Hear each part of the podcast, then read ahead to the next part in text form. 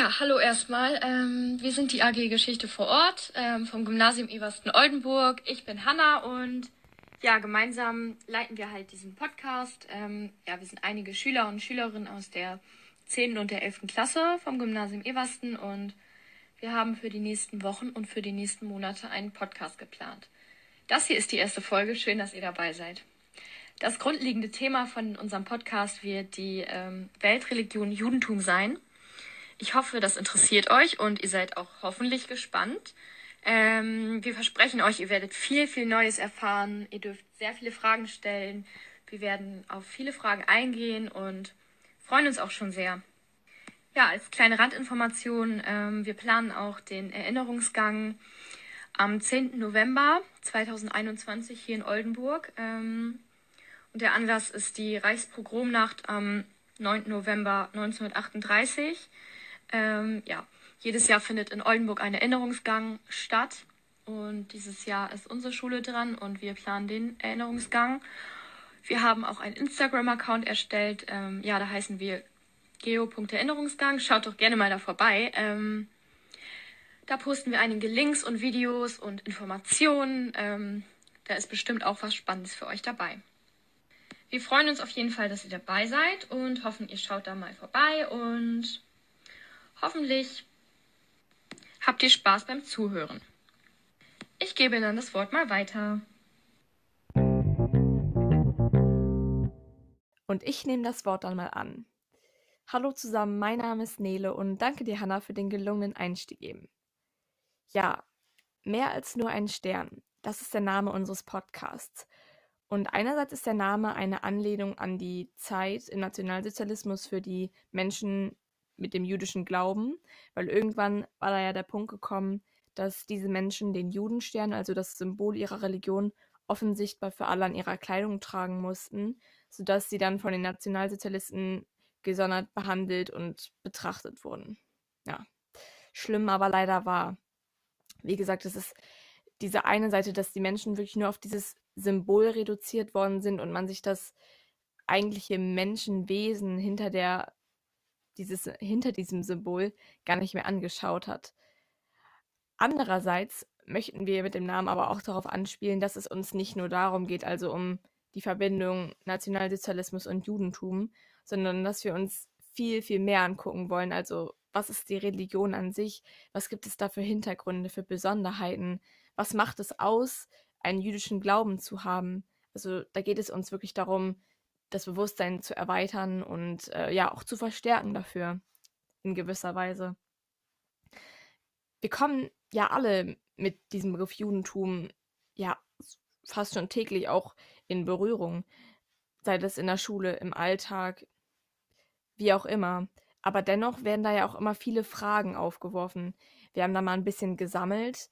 Zentral zuallererst war dann natürlich auch, wie viele Menschen mit jüdischem Glauben gibt es momentan eigentlich in Deutschland. Ich habe da mal nachgeguckt, das sind um die 225.000 Menschen. Und äh, laut dem Zentralrat der Juden waren im Jahr 2019 94.771 Menschen in jüdischen Gemeinden und Verbänden in Deutschland. Genau soweit erstmal zum Grundsätzlichen. Dann war es aber auch so, wir hatten gehört, es gibt jüdische Schulen, also Schulen, die nicht in staatlicher oder städtischer Trägerschaft sind, sondern eben in der Trägerschaft einer jüdischen Gemeinde. Und da fragen wir uns natürlich, okay, wie unterscheidet sich das von zum Beispiel unserer Schule jetzt? Also haben die Schüler da einen gesonderten Alltag oder gibt es da bestimmte Dinge zu beachten? Wenn man sich die Religionen an sich nochmal anschaut, sind natürlich auch Dinge wie, wie läuft ein Gottesdienst ab oder ja, was gibt es für Regeln, die die Religion einem vorschreibt? Was hat es mit den Feiertagen auf sich, die doch immer sehr maßgeblich für eine Religion sind? Genau, das waren da auch Fragen, die wir uns gestellt haben. Und natürlich sind auch irgendwie so Sachen, Torah, Synagoge, ja, irgendwie alle schon mal gehört, aber was ist das eigentlich genau? Bezüglich der letzten beiden Punkte, also den Feiertagen und den Grundbegriffen, die ich gerade genannt habe, sollen wir heute auch nicht im Unklaren gelassen werden. Denn Jule und Livia haben sich da näher mit beschäftigt und werden da gleich noch was zu erzählen. Also bleibt dran, das ist bestimmt super spannend. Und nochmal zu Feiertagen. Das Besondere an diesem Podcast ist nämlich auch, dass wir die Folgen immer ja, zeitnah zu einem jüdischen Feiertag dann immer hochladen. Es wäre jetzt um den 25., 26. Februar herum das Purimfest, aber dazu auch gleich mehr. Genau, ich habe gerade einfach mal so Denkanstöße geliefert, worum es dann in der nächsten Zeit einfach noch geht und gehen wird. Und ja, aber ihr alle, liebe Zuhörende, seid super herzlich dazu eingeladen und wir zählen auf euch, dass ihr auch eure Fragen stellt. Und da gibt es mehrere Möglichkeiten, wie ihr uns die zukommen lassen könnt. Das wäre natürlich einmal über unseren Instagram-Account, den Anna gerade schon erwähnt hat. So, genau. Und wir haben auch eine eigene E-Mail-Adresse. Das ist alles kleingeschrieben. Geschichte-vor-ort at gymnasium-eversten.de. Ich wiederhole es nochmal. Geschichte-vor-ort at gymnasium-eversten.de.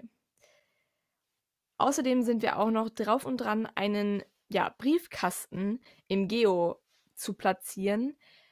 Das wird aber wahrscheinlich dann erst realisiert, wenn wir alle auch wieder im Präsenzunterricht sind. Das sei mal dahingestellt, wann das wieder so ist.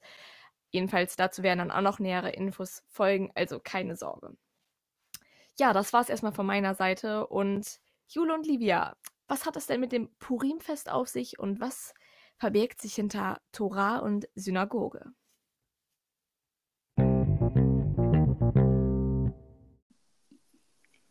Also, ich bin Livia und ich spreche gerade mit Jule.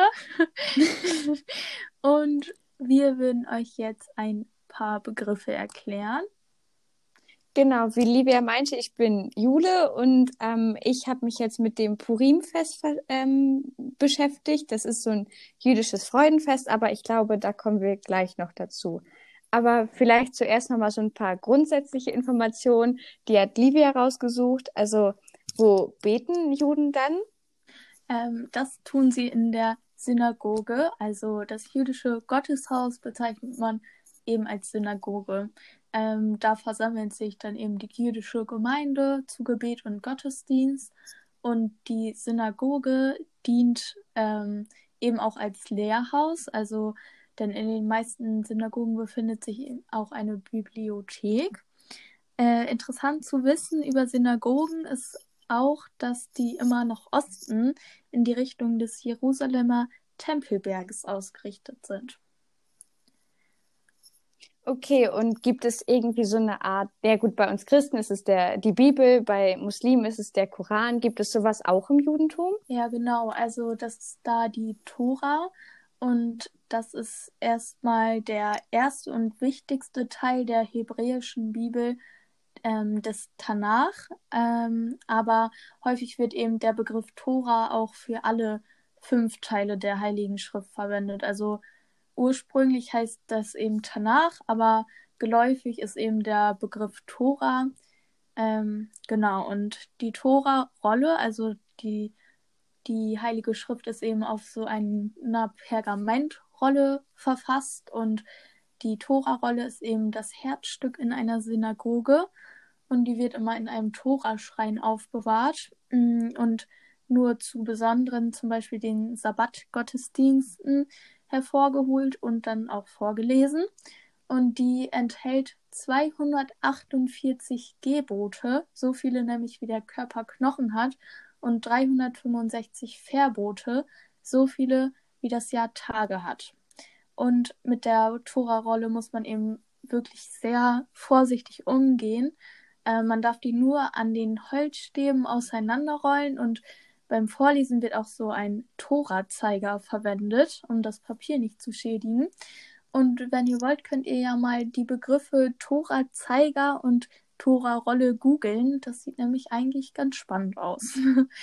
und ähm, wenn diese Tora-Rolle eben nach Jahrzehnten oder Jahrhunderten irgendwann abgenutzt ist, dann wird die auf einem Friedhof bestattet oder in einem Speicherort für heilige Texte aufbewahrt. Also, dass es einen Friedhof für heilige Schriften gibt, wusste ich auch noch nicht so.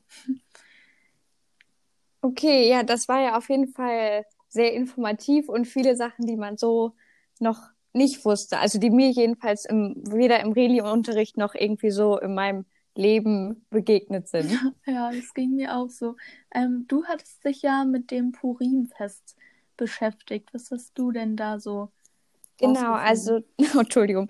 Ähm, das Purimfest ist so das nächste jüdische Fest. Das findet dieses Jahr am 25. und 26. Februar statt. Und ähm, das könnte man so übersetzen mit dem jüdischen Karneval. Also beim Purimfest feiert man eine nicht stattgefundene Vernichtung des Judentums.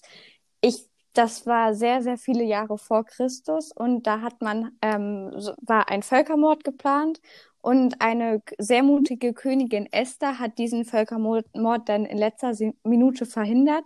Und ähm, genau, das feiert man einfach.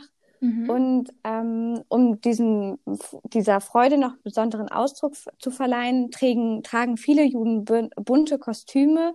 Es gibt ein besonderes Festmahl, da sehr typisch sind so, ich hoffe, ich spreche das jetzt richtig aus, die heißen so Hammam-Taschen oder Haman-Taschen. Das mhm. sind so dreieckige Gebäckteile aus Blätterteig und die sind so gefüllt mit wei süßem Weichkäse, Rosinen, Mandeln, Mohn und anderen Früchten. Ähm, und bei dem Purimfest ist es so, dass alle Leute in die Synagoge kommen und dann wird die Esther-Rolle vorgelesen. Und darum geht es halt um diesen geplanten Völkermord und wie er nicht stattgefunden hat. Und dass dann ein Mitarbeiter im Palast, also ich glaube, das ist jetzt nur so sehr, sehr, sehr zusammengefasst, dass ein Mitarbeiter im Palast eines Königs den Völkermord an dem Judentum geplant hat und das dann halt verhindert wurde und so. Und wenn der Name dieses ähm, Mitarbeiters aus dem Palast fällt, rasseln alle Kinder, sind es meistens, oder halt die Gläubigen in der Synagoge, sehr laut oder trommeln, um halt diesen, den Gedanken an den Feind von der Königin oder von allen Juden zu vernichten. Ähm, und eine zentrale Sache des Purimfestes ist es auch, dass man Freunde oder bedürftige Menschen verschenkt. Das macht man dann meistens mit Fläschchen Wein oder halt mit diesen Hammam-Taschen. Ähm, und es wird nicht vorgeschrieben, aber empfohlen, mindestens zwei bedürftige Menschen zu beschenken, damit halt alle Freude an dem Fest haben. Ja, interessant. Also das klingt echt schön. Auch dieser Vergleich mit dem Karneval. Es, kennt ja auch jeder Karneval. Dann hat, kann man sich das vielleicht sogar ein bisschen vorstellen. Ja, genau. Und dann habe ich noch mit der ähm, Vorsitzenden der Oldenburg Oldenburgischen jüdischen Gemeinde telefoniert, Frau Dr. Schlesinger. Und mit der habe ich noch so ein bisschen über ähm, das Purimfest in Oldenburg vor, ähm, und mich unterhalten. Und sie hat erzählt, dass dort auch die Esther-Rolle vorgelesen wird, wie in allen jüdischen Gemeinden, denke ich mal. Nur dieses Jahr ist es leider so, dass die, der Gedenkgottesdienst per Zoom stattfinden muss. Und da aber nicht alle unbedingt daran teilnehmen können und viele Leute auch in der Gemeinde ein bisschen zu alt sind, ähm, sich gegenseitig zu beschenken oder dass man sich ja nicht treffen darf und so, das hat, ähm, hat die Oldenburgische Gemeinde so organisiert, dass sie ungefähr 30 Päckchen packen mit koscherem Wein, ähm, koscherem Traubensaft und halt diesen Gebäcktaschen. Die wurden am Freitag in der jüdischen Gemeinde im Gemeindehaus gebacken. Und es ist hier so, äh, dass ähm, viele Leute aus der Gemeinde aus ganz unterschiedlichen Ländern kommen, viele aus der ehemaligen Sowjetunion, aber auch aus Lateinamerika, so dass dann die Esther-Rolle auf ganz verschiedenen Sprachen vorgelesen wird. Sie meinte dann zum Beispiel ganz viel Georgisch, Spanisch oder Ukrainisch. Ähm, Genau, und es wird wahrscheinlich so sein, dass sich eher die jüngeren Familien verkleiden in dem Zoom-Meeting, weil das machen nicht unbedingt alle. Und eher Karneval ist ja auch, ja gut, jetzt nicht unbedingt in so Karnevalshochburgen, aber jetzt auch eher in Deutschland mehr so für Kinder verbreitet. Ja, ja, da hast du recht. ja, interessant. Also hast du sonst noch mit ähm, ihr über irgendwas gesprochen? Genau, also ich habe mit ihr noch so zu Teilen über das Pessachfest gefeiert. Das ist das übernächste jüdische Fest, aber da wird es so sein, dass der sechste Jahrgang von Frau Gottwald sich im Geschichtsunterricht mit dem äh, Fest nochmal auseinandersetzen wird und die werden dann eine weitere Podcast-Episode hochladen. Ja, okay. Spannend, spannend.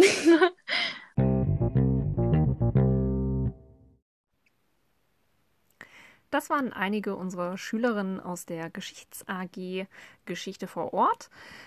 Wir hoffen, dass euch diese Folge gefallen hat und Lust auf mehr macht.